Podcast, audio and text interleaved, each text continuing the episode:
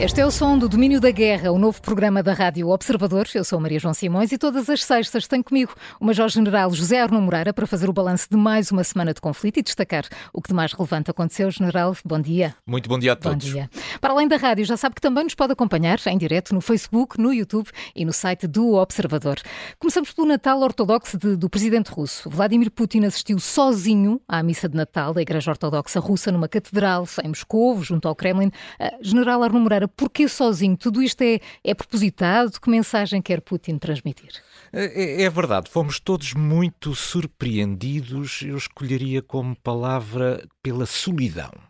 Pela solidão de Putin numa igreja tão bonita no interior das muralhas do Kremlin. Ora, o Natal cristão, quer seja ele católico, quer seja ele ortodoxo, é tempo de quatro coisas. É tempo de paz e não estamos em tempo de paz. É tempo de alegria e só havia tristeza e lamentação naquela cerimónia. É tempo de família e estava completamente sozinho Putin naquela igreja. E também é tempo de comunidade. Não parecia haver mais ninguém a assistir àquela celebração religiosa. Ora, isto é um marco importante, porque, primeiro, desde 2001 que Putin costumava sair de Moscou para este tipo de celebração. E ultimamente até o tinha feito com algum sentido em São Petersburgo, que digamos é o sítio hum, pelo qual ele tem um conjunto de ligações sentimentais muito importantes. E sempre feito no meio da comunidade. Ora, é muito estranho que de repente Putin apareça absolutamente sozinho. Até aquele pinheiro que foi lá plantado no meio da igreja parecia triste e sombrio. E Putin, à medida que decorria a cerimónia, olhava para aquela igreja magnífica, para os ícones todos religiosos que estavam dispostos ali nas paredes, e parecia, parecia até refletir sentir numa certa angústia. Toda esta solidão também traz angústia. Ora, isto. Mas, general, isto foi uma escolha do presidente, não é? É, mas, deve, mas, é uma escolha que nos deve deixar preocupados. Sim. Porque nesta, nesta altura de comunidade e celebração em família, não há ninguém que esteja com Putin. Não há ninguém que o acompanhe naquilo que é um ponto alto das celebrações religiosas. Não seria possível encontrar um conjunto de amigos, pelo menos, que o, que o rodeassem uhum. naquela cerimónia. Isto é, do meu ponto de vista, um, um, tem um impacto psicológico muito grande e, do meu ponto de vista, é até preocupante esta solidão. Porquê? Porque enquanto este novo czar anda à procura procura de aumentar o seu império, acaba no final trancado a sete chaves no interior de uma igreja, no interior do Kremlin. É muito paradoxal. Desta semana, há também a destacar as palavras da antiga secretária de Estado, Condoleezza Rice, no Washington Post. Acredita que a luta e a destruição vão continuar, que para Putin a derrota não é uma opção, mas também se questiona se estaremos a fazer o suficiente pela, pela Ucrânia. Uh, General Arno Moreira, estamos? Uh, estamos com o ritmo e a tecnologia certos?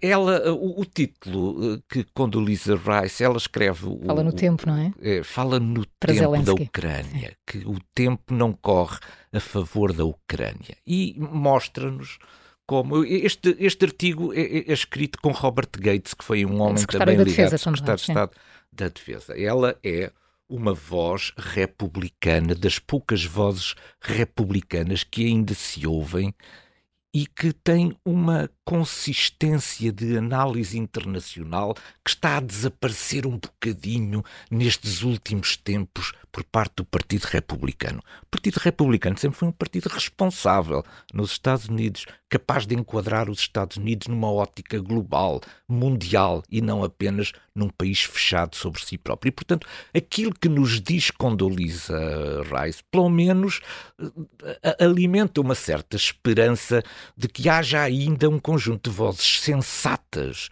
no Partido Republicano que possam, de alguma maneira, encarar esta situação da Ucrânia com outros olhos. Mas o que é que nos diz Condoliza?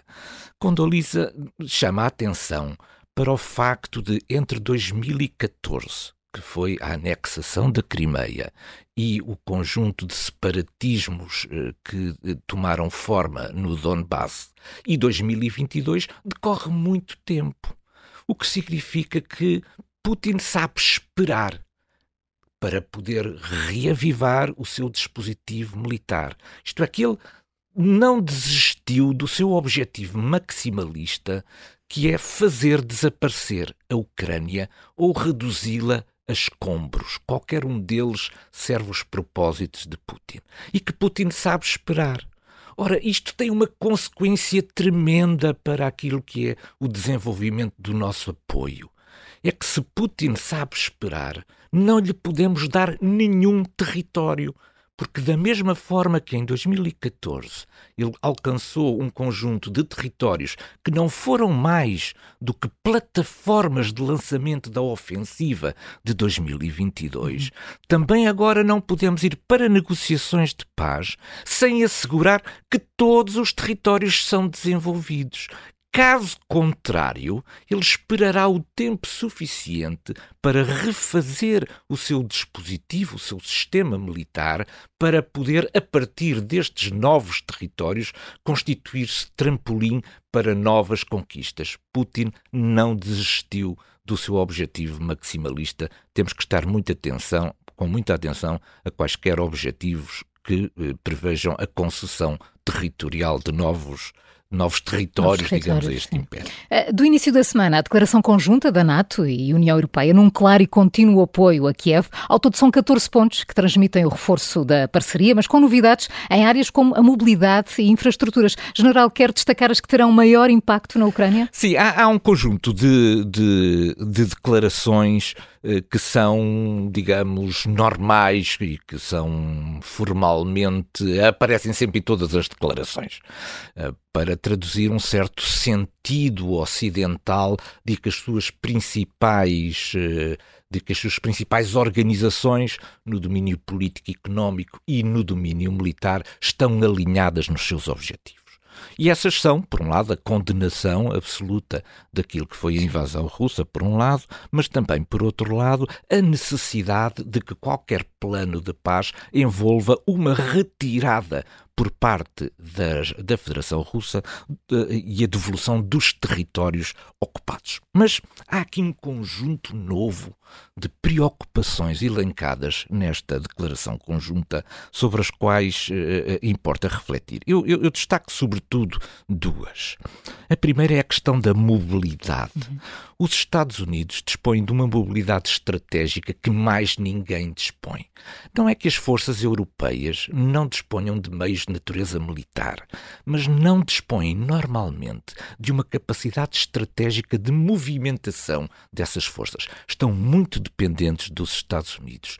E, nesse sentido, as preocupações da mobilidade são absolutamente essenciais nesta discussão e nesta articulação entre a União Europeia e os Estados Unidos. Por outro lado, a guerra da, da, da, da Ucrânia veio nos despertar para um, uma nova dimensão da guerra para a qual eventualmente nós ou não estávamos preparados ou sobre a qual não tínhamos refletido o suficiente. E o, o, o elemento que de alguma maneira despoleta toda esta nova reflexão foi aquilo que aconteceu ao Nord Stream o Nord Stream, depois de toda aquela telenovela relativa a quem é que, quem? Vai, quem, quem, é que vai ou não consertar as turbinas e se elas vão, voltam ou para onde é que vão para serem reparadas. Depois disso, a, a, a Federação Russa resolveu resolver o problema de vez. Deu cabo dos próprio sistema de gás, de, de, de condução uh, do gás uh, para a, a Europa. Ora, isto revela uma capacidade de atuação, uma capacidade técnica de atuação, por um lado, isto é, ela desceu a elevadas profundidades para fazer estas manobras de sabotagem, mas por outro lado também uma vontade política de o poder fazer, isto é, as infraestruturas críticas que abastecem, quer do ponto de vista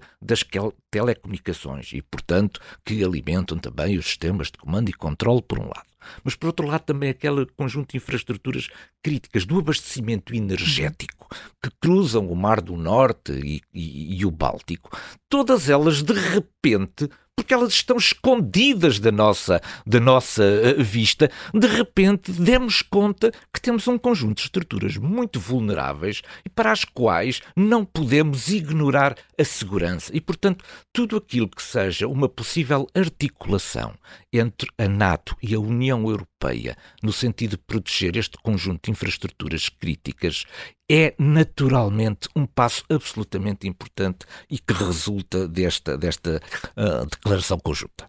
Uh, no terreno, a semana fica marcada pelos combates em Soledar junto a Bakhmut, mas não há consenso. Prigozhin, líder do grupo Wagner, fala em nome da Rússia e diz que controla a cidade. Zelensky diz que é falso. General, em que é que ficamos? O que é que mudou e, e que consequências trarão os avanços russos em Soledar? Porque esses sim são indiscutíveis. A, a, a situação em Soledar está muito complexa e, e muito complicada para, o, para a Ucrânia. Primeiro, porque Soledar é de muito difícil defesa. Soledar foi bombardeada desde maio e está praticamente reduzida a escombros. Ora, a estratégia de defesa ucraniana faz-se pelo reforço e pela capacidade de atuação em combate urbano e, portanto, refugia-se nas cidades, nas pequenas vilas, para poder, a partir daí, resistir aos avanços da Federação Russa. Acontece que, ao fim destes meses todos, resta já muito pouco da cidade. É? Resta é? muito pouco da cidade. E, portanto, aquilo que era uma vantagem, a ocupação da, da cidade do ponto de vista militar, porque permitia o tal combate urbano e, portanto, um certo equilíbrio do potencial relativo de combate, acaba por desaparecer. Portanto, ao fim destes meses todos, o valor militar do ponto de vista defensivo de Soledar acabou por se esvair. Por outro lado, Soledar tem uma, uma, uma, alonga-se no espaço e tem uma largura muito estreita e, portanto, é muito fácil de conquistar porque é facilmente segmentável. Há sítios de Soledar da cidade que não têm mais de um quilómetro de largura e, portanto, é muito fácil fazer passar forças de um lado para o outro, o que não acontece em Bakhmut, que é uma cidade bastante maior e bastante mais densa. E, finalmente, também do ponto de vista da geografia e da orografia, Soledar está num vale. Ora, as forças uh, russas, nomeadamente as forças Wagner, foram capazes de tomar essa linha de alturas à volta de Soledar, o que complica a sua defesa. Soledar está perdido ainda é cedo para dizer. Mas, mas é importante para a moral das tropas russas, não é? Que não tinham uma, uma vitória, pois, se assim se pode que, dizer, desde o verão. Exatamente. O que é que Soledar pode vir a traduzir? Pode vir a traduzir o início, o reinício da capacidade uh, da Federação Russa em ter iniciativa. Ora, a iniciativa é fundamental na condução de uma guerra. Por um lado, porque motiva, galvaniza as forças que têm a iniciativa e que estão ao ataque. E e, em sentido contrário, eh, também diminui o moral daquelas que, que defende. Ora, a Ucrânia tinha tido, desde, desde o verão, tinha tido a iniciativa das operações militares e, de repente, parece ter perdido esta iniciativa temos que voltar àquilo que foi a reflexão de Condoleezza Rice. Será que nós estamos no tempo oportuno a dar a tecnologia necessária para que a Ucrânia possa de novo retomar a sua iniciativa no campo. E que influência, que influência pode ter esta possível conquista de Soledar em relação a Bakhmut? As tentativas uh, de natureza operacional de tomar Bakhmut têm falhado até o momento, porque elas eh, se têm baseado, sobretudo, numa ofensiva de natureza terrestre em que se privilegia o combate frontal. Ora, isto não deu resultado nenhum absolutamente nenhum. Elas continuam na periferia, as forças na periferia de Bakhmut. Ora, isto que estamos a assistir aqui é uma nova estratégia. É vamos tentar tomar Bakhmut abrindo uma nova frente de avanço sobre Bakhmut a partir do norte, a partir de Soledar. E, portanto, não podemos esquecer que estamos a poucas semanas de, um, de, de, de, de comemorar, se assim podemos dizer, um ano de guerra, vai ser a altura dos vai ser a altura dos balanços. Ora, Putin não pode avançar. Quer apresentar para resultados. Não, não pode avançar para estes balanços apenas com uma centena de milhares de mortos. Tem que mostrar mais alguma coisa. E se ele não puder mostrar conquistas, há uma coisa que ele tem que mostrar: é que está neste momento que ele tem a iniciativa do combate. E é por isso que Soledar é importante como caminho para Bakhmut, mas também para este objetivo de natureza política, que é mostrar que ele, neste momento, controla a iniciativa das operações no, em território ucraniano. A semana chega ao fim com o anúncio da nomeação de um novo comandante russo, Gerasimov. Isto acontece apenas três meses depois do Kremlin ter escolhido Surovikin eh, para o mesmo cargo. Moscou fala em mudanças para melhorar a qualidade e a eficácia das forças uh, russas. Uh, General Arno Moreira, como é que analisa estas alterações? São de facto questões técnicas ou está antes relacionado com a gestão do poder? É, essa é uma, é uma excelente questão, porque a este nível não pode haver apenas questões de natureza técnica nem Putin, do ponto de vista técnico, sabe-se, pode, pode, digamos, avaliar. Ele avalia, sobretudo, resultados. Mas a este nível, nós estamos a falar de um nível muito alto, que tem certamente implicações e leituras de natureza política. É claro que, do ponto de vista técnico, uh, Surovikin estava muito marcado pela retirada de Kherson.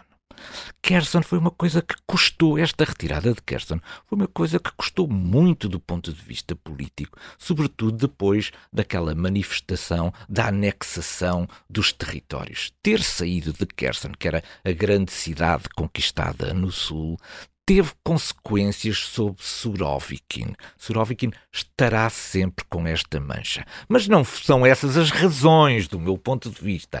Há aqui uma leitura também de natureza política sobre o assunto.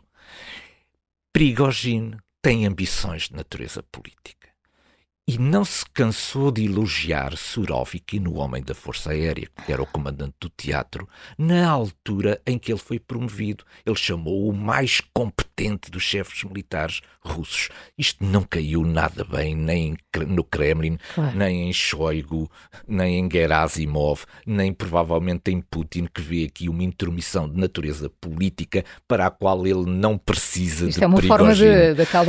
E, e, e, portanto, o retirar de Surov Surovikin é, de alguma maneira, o desmontar deste ataque organizado à estrutura superior de comando eh, das Forças Armadas e da Defesa. O que é que. E Putin a reforçar a sua liderança, não é? Quem manda sou eu, não é? Exatamente. E isto é uma forma de mostrar que ele está ao controle da situação e é ele e não é mais nenhuma outra força que pode uh, liderar este processo através deste conjunto de nomeações. Mas depois há aqui um detalhe também muito, muito precioso nesta análise. É que Surovikin não foi só substituído, ele foi despromovido. Ele foi humilhado, uma coisa que não acontece normalmente para o qual há sempre muito cuidado nas Forças Armadas. Nunca um comandante passa de comandante de teatro para segundo comandante de teatro. Ele pode ser substituído nas funções, portanto, deixou de ser comandante de teatro e passa para uma outra função qualquer. Mas passar de comandante do teatro para segundo comandante do teatro não é apenas uma despromoção, é uma humilhação. E depois há o tempo disto. Então, numa altura em que finalmente se anunciava o retorno da, da digamos, da, da, da, iniciativa por parte da Federação Russa, é que se vai tirar Surovikin. É como quem diz, estes méritos não, não vão, vão ficar, ser atribuídos não a, vão ser é atribuídos claro. a Surovikin. E agora que isto está encaminhado para alguma dinâmica ofensiva, o melhor é ter Gerasimov à frente deste teatro de operações. General, vamos à cortina de fumo. Na cortina de fumo. Na cortina de fumo desmontamos um mito, uma ação de propaganda, uma falsidade e general Charles Moreira. Esta semana escolhemos o anúncio da morte de 600 soldados ucranianos em Kramatorsk. Porquê é que a Rússia mentiu? Pois é tão estranho, porque uma, é, é certo que de todas as guerras tem uma componente também de guerra da informação que é importante para manter o moral. Mas, na verdade, só devem ser transmitidas notícias que tenham algum grau de credibilidade. Ora, esta é possível desmentir uma notícia destas ao fim de três ou de quatro horas. Portanto, o próprio efeito positivo e galvanizador que a notícia pode vir a ter acaba por ser por ter um tempo de vida muito curto. E isto é muito estranho e revela uma de duas coisas, ambas preocupantes. A primeira é de que uh, a mentira ainda compensa, ainda que dure pouco tempo. Isto não é muito animador, significa que não há muito boas notícias para dar e que uma boa notícia, mesmo que dure apenas 3 ou 4 horas, instala sempre a dúvida. Mas uma coisa é dizer que se destruiu um determinado tipo de equipamento que é difícil de verificar. Outra coisa é dar os detalhes todos sobre edifícios que permanecem ali praticamente intactos. Isto revela mais uma, uma outra, um outro grau de preocupação. Esta notícia podia ser transmitida, mas não pelo porta-voz do Ministério da Defesa. Isto descredibilizou os militares e agora, cada vez que eles tiverem uma boa notícia para dar, vamos ficar nós na dúvida se o mensageiro não estará novamente a mentir. E no domínio da guerra também temos um ponto de mira.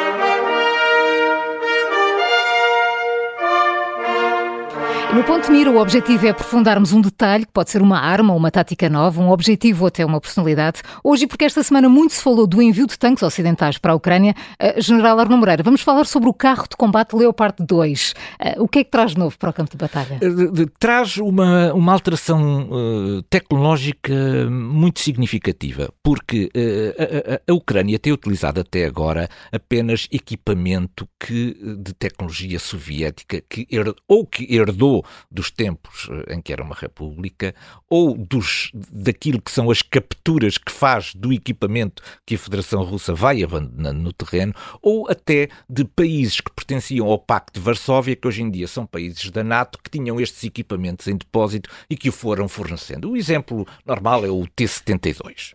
Ora bem, não tinha sido fornecido ainda à Ucrânia nenhum carro de combate ocidental e ninguém queria tomar essa iniciativa. Mas estamos a poucos dias de Ramstein, da reunião de Ramstein. Ora, que eu julgo que é por volta do dia 20 de janeiro. E parece-me que, de repente, vários países ocidentais, vários países ocidentais acharam que não podemos chegar a Ramstein e sermos confrontados com dedos acusadores a dizer que onde estão afinal os carros de combate que estavam prometidos. E nesse sentido houve um acelerar disto. O carro de combate, o, o, o Leopard 2, eh, e muito sucintamente, é um grande carro de combate. É provavelmente o melhor carro de combate que está disponível hoje no mundo e qualquer coisa como 16 países, inclusivamente Portugal, dispõe de Leopard 2. Este carro de combate tem, está dotado de uma peça de um, de um canhão de 120 mm muito poderoso e com um alcance relativamente grande, o que pode fazer a diferença naquilo que é uma confrontação com os seus congêneres uh, da, da Federação Russa. E, por outro lado, tem um sistema de estabilização da arma que permite fazer fogo em movimento. A partir do momento em que ela se fixa o alvo sobre um outro, um outro, uh, um outro objetivo, a, a arma mantém, através de um sistema de estabilização, mantém-se focada nesse alvo e, portanto, permite-lhe fazer precisão, fogo é? em movimento. E depois tem um conjunto de outros, de, de, outros sistemas de natureza mais eletrónica que lhe permite graus de quer de vigilância sobre aquilo que se passa, quer de alerta sobre uma eventual chegada de algum, de algum míssil que seja dirigido sobre ele. Portanto, ele não vai fazer sozinho a diferença. Temos que pensar que ele será útil englobado num sistema de armas. Temos que dar também aquilo que seja necessário para que o, o, o Leopard possa ser eficaz no seu combate na Ucrânia. Vai chegar certamente. Chegamos ao fim de mais um Domínio da Guerra. General Charles Moreira, na próxima sexta voltamos a fazer o balanço de mais uma semana de conflito. Até lá, General, bom fim de semana. Bom fim de semana, muito obrigado, até para a semana.